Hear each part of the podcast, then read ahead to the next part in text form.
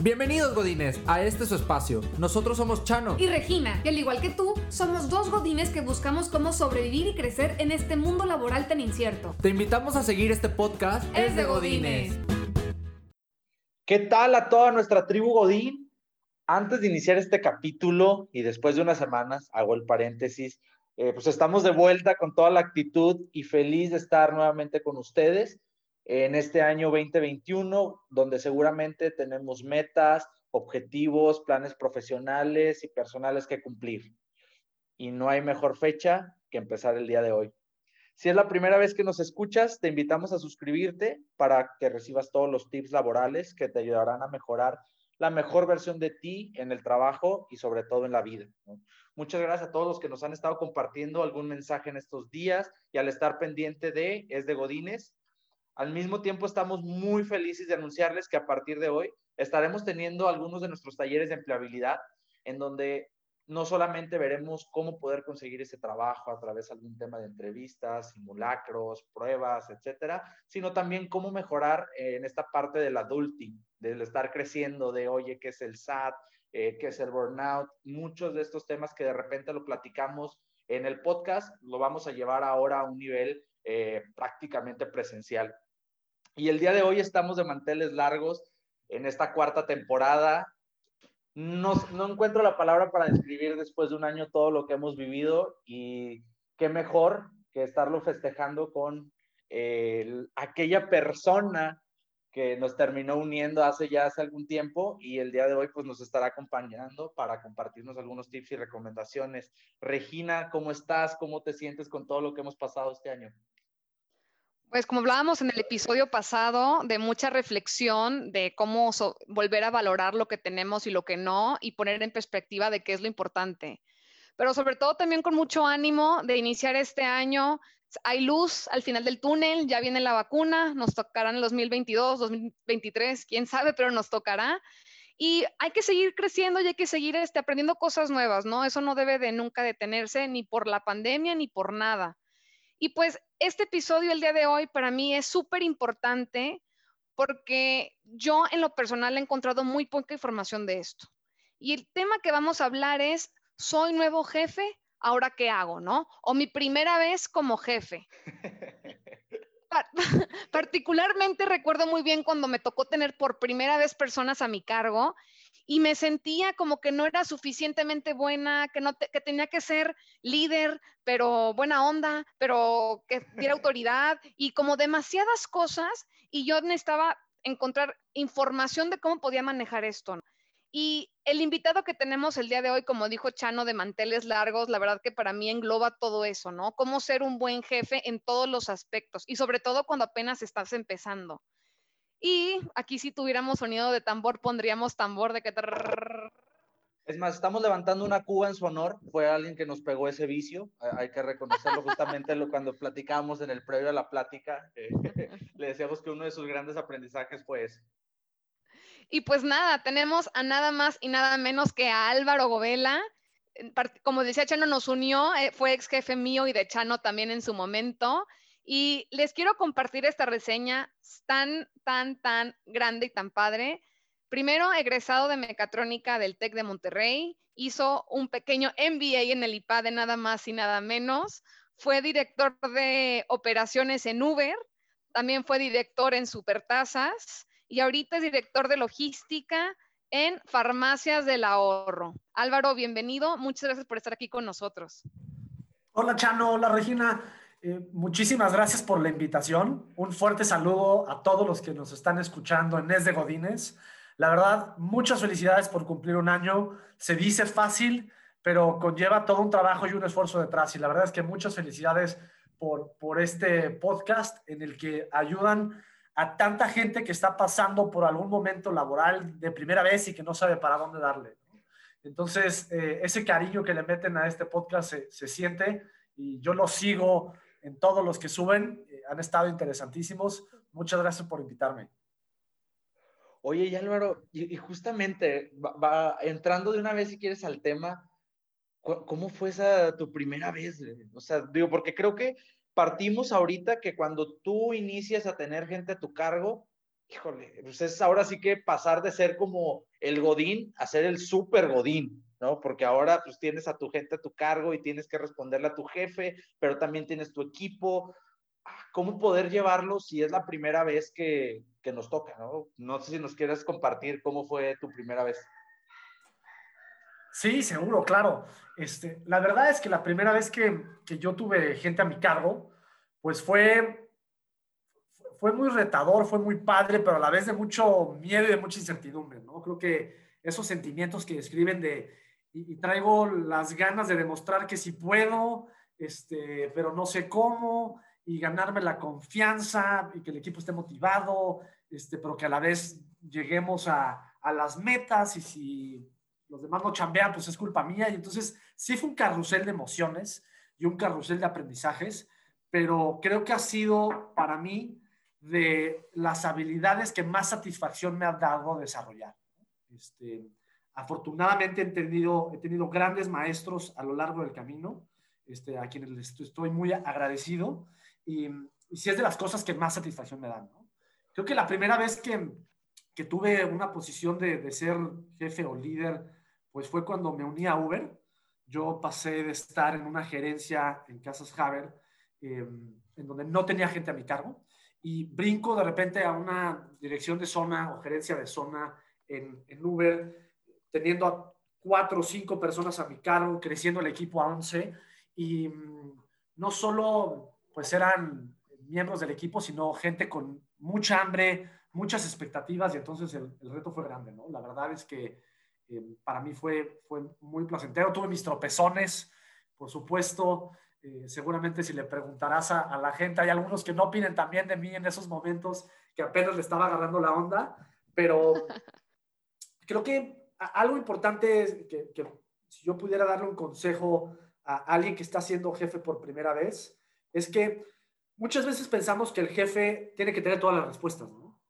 Y, y eso es una presión bien grande. Y creo que por el contrario, un, un, buen líder, un buen jefe, no tiene que tener todas las respuestas. Un jefe escucha mucho más de lo que habla, escucha al equipo, escucha las necesidades del proyecto, escucha a cada uno de los miembros, hace preguntas atinadas, ¿no? Este, eh, no tanto da instrucciones, sí de repente tenemos que dar guías, sí de repente tenemos que dar instrucción, pero se trata mucho más de lo que necesita el proyecto y lo que necesita el equipo que lo que yo pienso, lo que yo opino, ¿no?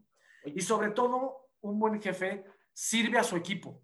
De repente decimos, oye, qué padre ser jefe porque yo voy a dar todas las órdenes y todos los demás van a hacer la chamba, ¿no? Y todo el mundo piensa que el jefe no hace nada. Eh, creo que por lo general, eh, ya que estás del otro lado, pues no nada más tienes que sacar tu chamba, sino tienes que asegurarte de que todo el mundo saque su chamba y es una presión interesante. Entonces, la función principal del jefe es servirle al equipo, servirle al proyecto y servirle al negocio. Y que es un que... cambio de actitud importante.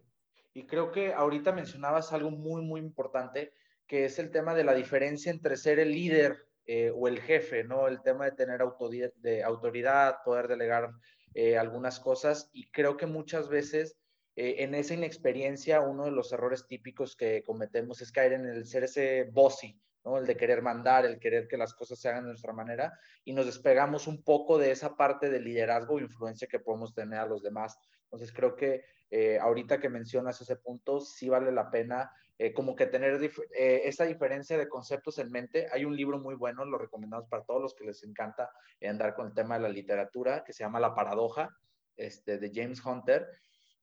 Léanlo, no, no, no vamos a, a, ampliar un poco más en el tema, pero justamente menciona este tema que, que dices tú ahorita, Lon. Y por ejemplo, ahorita hablando de que tienes que ser pues, o sea, no, no tanto como es echándole autoritario, sino es una guía, ¿no? O sea, al final es un barco completo, tú eres el capitán, pero si uno no funciona, no funciona ninguno y al final la cara es la tuya porque es tu equipo. ¿Te tocó tener algún tipo de resistencia? Y generalmente y esto tal vez es una suposición, cuando tú le reportas a gente, este, más bien que te reportan personas de mayor edad o con más experiencia en ese puesto, que tienen 10 años en la compañía y tú acabas de llegar, ¿tuviste como que al, algún tipo de resistencia? ¿Qué te ayudó para poder este, mostrar ese liderazgo y poder como de alguna manera pues trabajar en conjunto? Claro, muy buena pregunta, ¿no? Porque esta es una, es una inquietud importante. Oye, yo estoy creciendo, soy joven y me toca gente de edad mayor. Te voy a decir que no me ha tocado una diferencia de años significativa. Creo que lo que te puedo contar fue mi experiencia justamente en Casas Haber, en donde yo estaba del otro lado y a mí me tocó un jefe que tenía más o menos mi misma edad. Este, y, creo que fue una súper experiencia, la verdad. Em, esta persona es Samuel Klein, él estaba como director de em, planeación y estrategia y la compra de terrenos en Casas Haber. Y mm, se estaba graduando exactamente al mismo tiempo que yo, él de una maestría un poco más alta. Em, y pues la verdad es que fue muy buen jefe, ¿no? Y creo que sin importar el rango de edad, pues creo que hay cualidades de él que, que yo le valoro y, le aprendí muchísimo, ¿no? Y entonces creo que como, como cuando somos jefes, siempre hay un estigma de que el reporte más grande pues tenemos que demostrarle más, ¿no? Pero la verdad es que sin importar la edad que tenga yo como jefe o que tengan los demás como reportes, todo buscan los mismos y todo buscan tener un buen jefe. Y entonces, creo que este buen jefe, y en mi caso, es identificar las fortalezas y las oportunidades del equipo, balancearlo, complementarnos los unos a los otros, ¿no? Se preocupan por el desarrollo y el crecimiento de las personas, eh, crea confianza entre ellos, motiva al equipo a perseguir pues, la visión de la empresa y a cumplir con los, eh, con los objetivos. Y en este caso, para mí, este jefe, a pesar de que tenía mi misma edad, eh, pues creo que siempre se preocupó por mí. Y eso a mí me dio mucha confianza, me dio mucha tranquilidad, me dio mucha seguridad. Buscaba desarrollarme, ¿no? Si yo le mandaba algún reporte que él rápidamente podría corregir si veía un error, me jalaba y me decía, oye, mira, eh, tuviste este error en este archivo, ¿cómo ves si lo modificamos por esto? Y, se, preocupaba por mi desarrollo. Este, y entonces, eso a mí me gustaba mucho, ¿no? Porque yo me sentía en muy buenas manos. Y creo que todos hemos tenido jefes más grandes que resultan no ser buenos jefes. Algunos han tenido jefes más chicos o de la edad que son muy buenos jefes. Y sin importar este estigma de la edad, si tú como jefe por primera vez buscas el crecimiento de tu equipo, buscas el desarrollo, la motivación, la confianza, eh, la edad deja de ser una barrera ahorita que mencionas eso, híjole, me viene a la cabeza, en una de esas correcciones, y creo que eh, aquí vale mucho la pena recordar porque estamos los tres metidos. Eh, cuando trabajábamos juntos, teníamos una junta por ahí de planeación y algo que queríamos era involucrar a todos en la toma de decisiones de los proyectos, etcétera.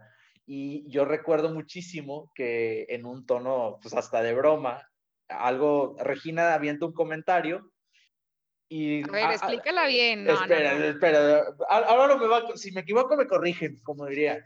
Pero lo que recuerdo es, estábamos en una junta de planeación, Regina opina algo, le digo que se me hizo un comentario medio ñoño.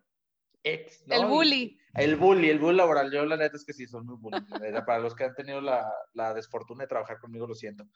Eh, pero eh, X, ¿no? Ahí acabó, digamos que la escena, salimos de la sala de juntas, etcétera, y lo primero que encuentro a los 10 minutos en mi correo es un, eh, un correo de Álvaro diciéndome, oye, ¿sabes qué? Este comentario se me hizo muy fuera de lugar, hay que mejorar los skills en la manera en la cual comunicamos las cosas, porque al final queremos que todos participen, pero si tomamos esa actitud, eh, pues seguramente algunos se lo estará guardando, ¿no? Para no sufrir ese bullying laboral. Y me acuerdo que mandó un TED Talk en ese rato. Y esas son de las cosas que muchas veces eh, como jefes, pues creemos que tenemos que hacer una corrección solamente en temas técnicos o en algún reporte, como lo mencionaban, pero la importancia de saber educar al equipo, híjole, para mí fue un consejo que me marcó la vida. Lo siento, Regina, todavía me la, me la recuerda, eh, pero aprendimos. No, y, la importancia también del timing, ¿no? O sea, las correcciones de ese tipo es en su momento.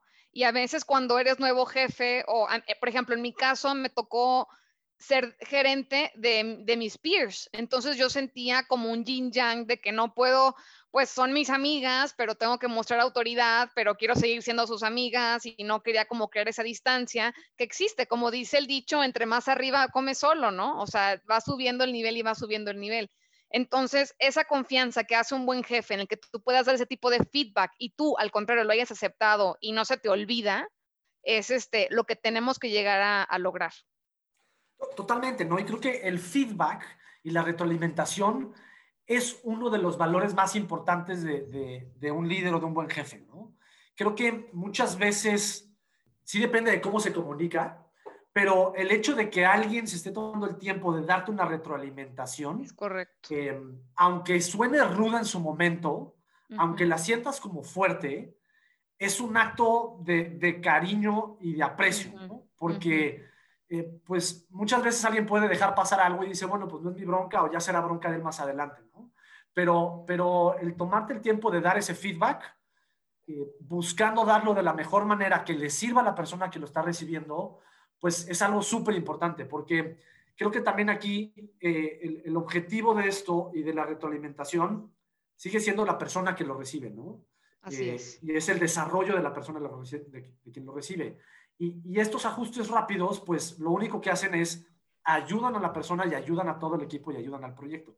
Que cuando, cuando somos líderes o jefes, tenemos que quitar el ego de la ecuación, ¿no? Y tenemos que quitar el, yo y, la personalización de los temas, y es decir, ¿qué necesita el proyecto? ¿Qué necesita el equipo?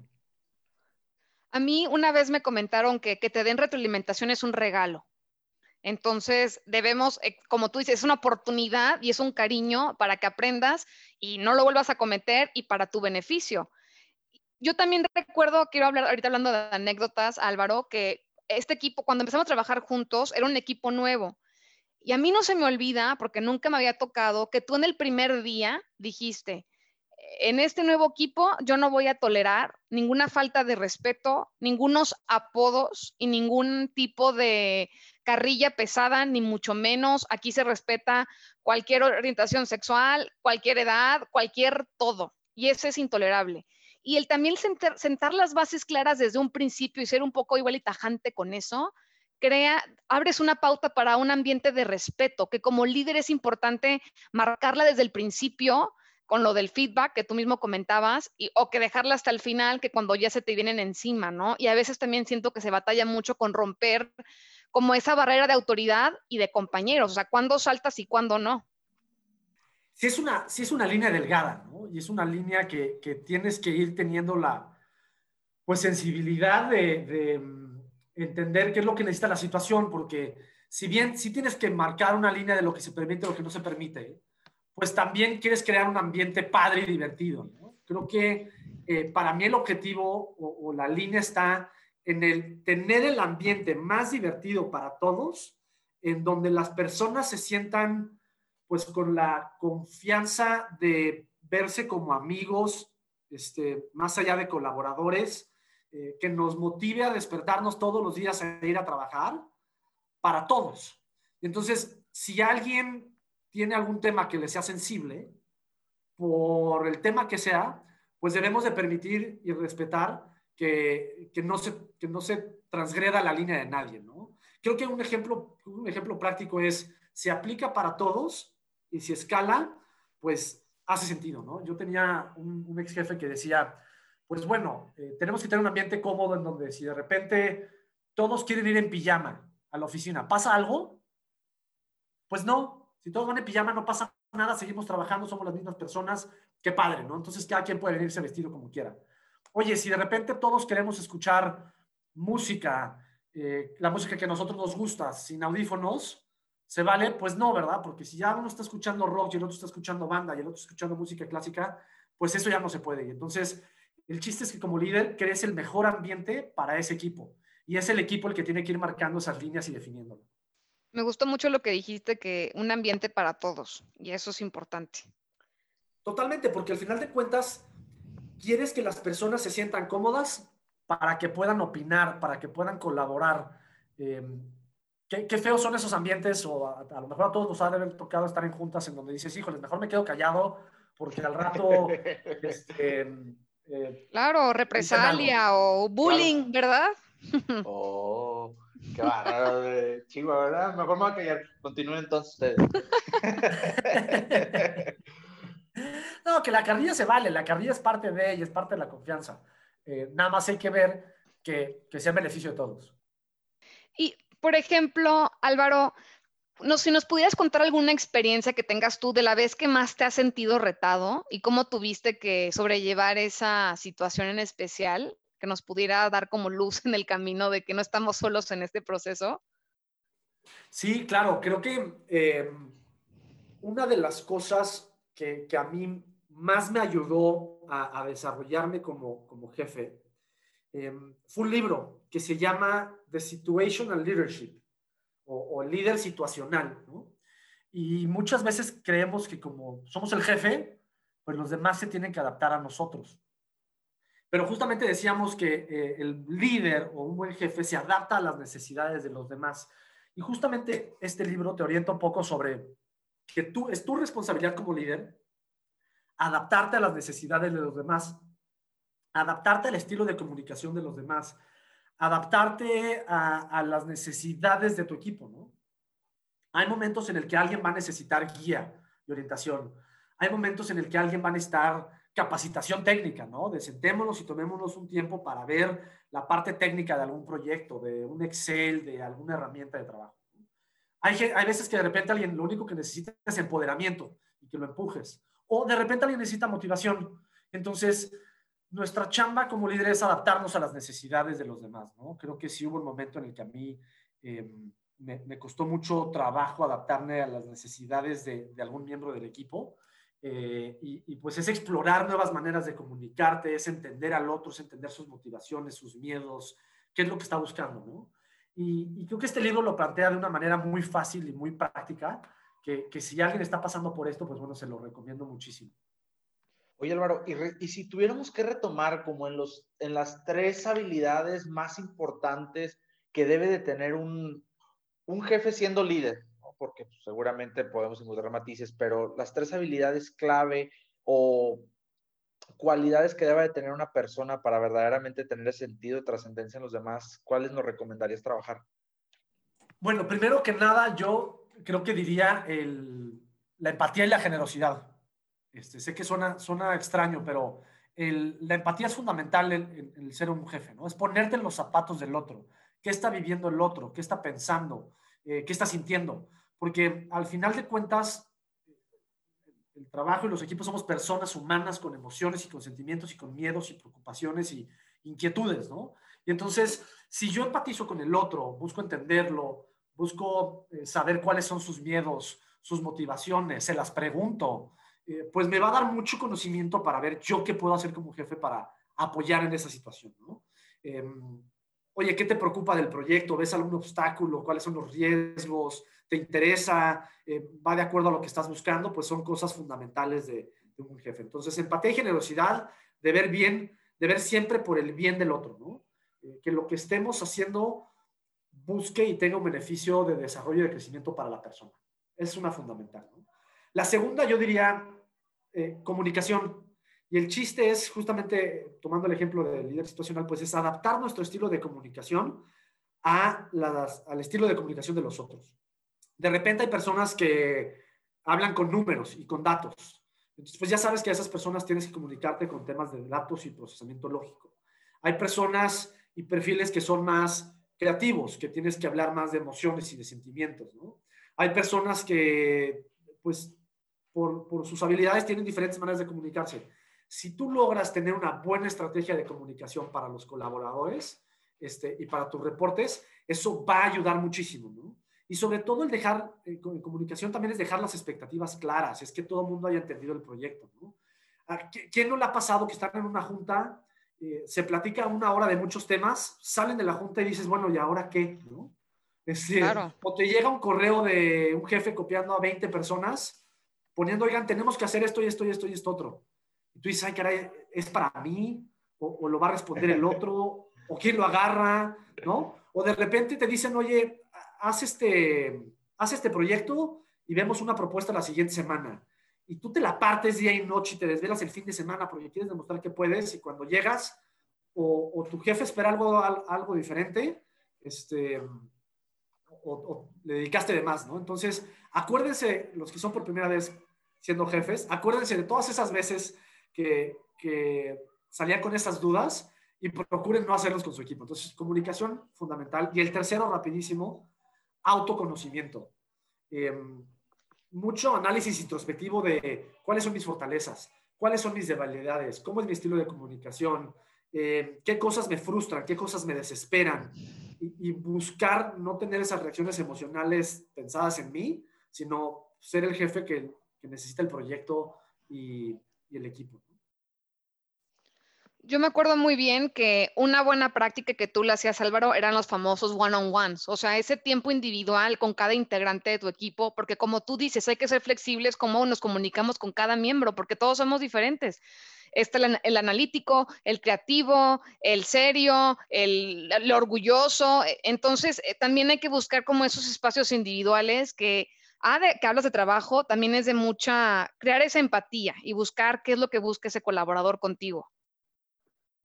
De hecho, hay un, hay un libro de Bill, se llama El Coach de Silicon Valley o Trillion Dollar Coach, que justamente habla de este mismo approach que estás llevando, ¿no? Solo que Bill Campbell asesoraba a Mark Zuckerberg, a Steve Jobs y a los grandes, ¿no? Pero estos, estos conceptos que tú marcas de la empatía, eh, él lo resume en un concepto que se llama el amor, ¿no? y el amor no con el romanticismo que conocemos, pero sí con el tema de la fraternidad, de, de, la, generosidad, de la generosidad, de darse uno mismo.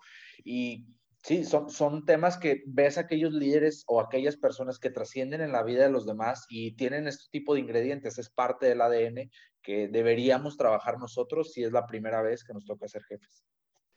Totalmente, ¿no? Porque eh, si generamos esa empatía, si generamos esa conexión, pues justamente como estaba comentando Re ahorita, pues el, objetivo del jefe es traducir la visión de la estrategia a acciones concretas y buscar que el equipo llegue a, esas, a esos resultados del objetivo. Entonces, cuando te pones desde esa perspectiva, pues lo que buscas es que el equipo sea productivo y eficiente y que esté motivado. Y en esa cercanía del uno a uno, el tomarte un tiempo para ver, oye, ¿cómo vas? ¿Qué te preocupa? ¿Qué dudas tienes? Pues no solo le sirve al colaborador para guiarlo, orientarlo, resolver algún tema. Le sirve a la empresa porque vamos a estar avanzando y resolviendo pues, los temas más rápido. Y también te sirve como, como jefe para conocer mucho más a tu equipo y sabes por dónde van, ¿no? Entonces, te ayuda la siguiente vez eh, pues a ser mucho más eficiente con tu comunicación y entonces todo mundo gana, ¿no? Álvaro, te queríamos agradecer mucho por estar con nosotros el día de hoy. Quisiéramos hablar de esto dos horas más porque hay mucho de qué hablar y como tú lo comentas y lo platicas, siempre, siempre se ha sentido muy humano, muy de corazón y también como muy amigo. Y esa es una cualidad que te distingue tanto como colaborador, como jefe, como todo. Y eso nunca se olvida. Y pues vaya, o sea, eh, creo que en pocas palabras, la verdad, hemos aprendido, hemos crecido y nos damos cuenta, y yo recuerdo atrás de la importancia de tener un buen jefe. Entonces, por esa parte te agradezco por tu tiempo y por siempre mostrar un liderazgo súper, súper, súper padre. Al contrario, muchísimas gracias a ustedes. Este, qué padre lo que están haciendo y pues en la medida de lo posible ayudar a aquellos que nos escuchan. Eh, que son jefes por primera vez o que tienen un buen jefe o que tienen un mal jefe, pues también podemos aplicar estos tips para cuando yo tengo un jefe, ¿no? Entonces, muchísimas gracias por la invitación. Mi último mensaje para los que nos escuchan de la tribu Godín es decirle, pierdan el miedo, ¿no? No, se esperen a, a, tener la oportunidad para ser un jefe, inténtenlo ser desde ahorita, apliquen estos tips desde que están siendo colaboradores para que cuando lleguen a ser jefes, pues tengan un poquito más desarrolladas sus habilidades y pierdan el miedo. Al finalmente, al final de cuentas va a ser prueba y error. A veces nos saldrá bien, a veces no, y no pasa nada. Es parte del crecimiento y es parte del desarrollo. Así es, así es. Y qué bonita reflexión, o sea, y es lo que iba a comentar yo también. Todos en algún momento hemos sido jefes por primera vez o seremos, y todos hemos dudado de nuestras habilidades, de nuestras capacidades, de nuestro liderazgo, pero pues afortunadamente no está solo. Y todos los gerentes en algún momento han pasado por eso. Lo importante es que como gerente, más que delegar actividades, es ser un vínculo de soporte y como lo comentó Álvaro muchas veces, traducir la estrategia de la empresa para que todos podamos estar enfocados y trabajando en lo que debemos de hacer para que todo crezca y todos podamos crecer también. Comentaron de muchos libros, leer, estar en constante crecimiento. Hay grandes líderes, no se vale nada más con tu experiencia acotada poder delegar, sino hay que estar abiertos a más este, opiniones de expertos y pedir ayuda, ser también quitarte ese poco de orgullo y ser humano en reconocer cuando necesitamos ayuda de alguien más. Muchas gracias por estar aquí. Chano, Álvaro, despedidas de agradecimientos últimos que quieran dar. Álvaro, por favor, te extendemos a que, a que tú, nos, tú nos despidas para esto. Pues muchísimas gracias a toda la tribu Godín que nos está escuchando eh, en este día y en esta transmisión. Es un gusto para mí como invitado y es un honor despedirnos de todos ustedes. Eh, a nombre de Regina, de Chano y de su servidor, nos vemos en la siguiente.